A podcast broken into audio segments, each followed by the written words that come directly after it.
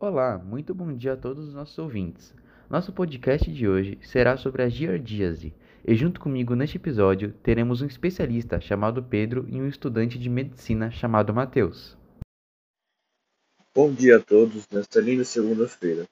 Eu sou um médico que estuda diversas doenças no cotidiano das pessoas e vim falar hoje sobre a giardíase, sendo esta uma infecção que entra no corpo humano por meio da água e alimentos contaminados. E juntos comigo um estudante de medicina, como você tinha dito antes. Seu nome é Matheus e ele está em um processo de formação e ele está aqui para me auxiliar e ajudar na dinâmica. Olá, quero agradecer ao médico Pedro por lembrar de mim neste momento.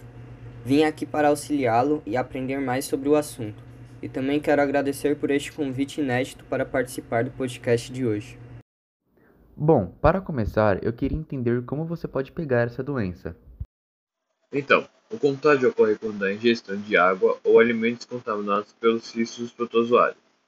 Os cistos também podem ser encontrados nos pelos dos animais, sendo uma doença bastante comum a giardíase. A maioria das pessoas contrai infecção ao beber água contaminada. Já vi alguns casos em que a situação fica complicada. Em geral, o tratamento dura de 1 a 5 dias a depender do medicamento utilizado e do quadro clínico da pessoa. Entretanto, em casos persistentes ou recorrentes, o médico pode prescrever o uso de medicamentos por até três semanas. Nossa, essa doença parece ser algo muito fácil de pegar. Tem alguma maneira de conseguir prevenir isso?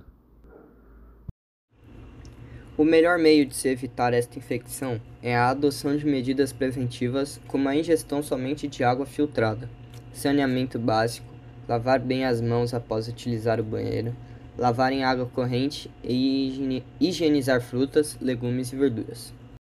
É possível que essa giardíase possa causar grandes problemas no corpo humano devido ao seu grande grau de contágio? A giardíase é uma infecção do intestino delgado causada pelo parasita Giardia, um protozoário unicelular. Os principais sintomas são cólicas abdominais e diarreia. As pessoas podem ter cólicas abdominais, gases, eructação, diarreia, enjoo e sentir-se cansada. Eu ouvi dizer que existem remédios caseiros preparados com plantas medicinais para eliminar os vermes intestinais. Isso é verdade ou apenas uma fake news que eu ouvi falar? Sim, existem remédios caseiros preparados com plantas medicinais como hortelã-pimenta, arruda e rábano que têm propriedades antiparasitárias, sendo muito eficientes na eliminação dos vermes intestinais. Estes podem ser usados a cada seis meses ou em pequenas doses de forma regular para manter o intestino limpo, mas também podem ser usadas após a confirmação da presença de vermes intestinais como forma de complementar o tratamento indicado pelo médico.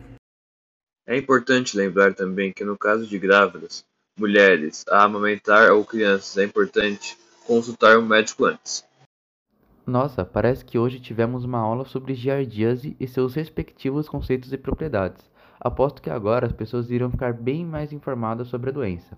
Quero agradecer nossos ouvintes, é claro, de hoje, e também nossos grandes convidados, Pedro e Matheus, por virem aqui hoje nos ensinarem um pouco sobre essa doença tão comum. Obrigado a todos e tenham uma bela semana.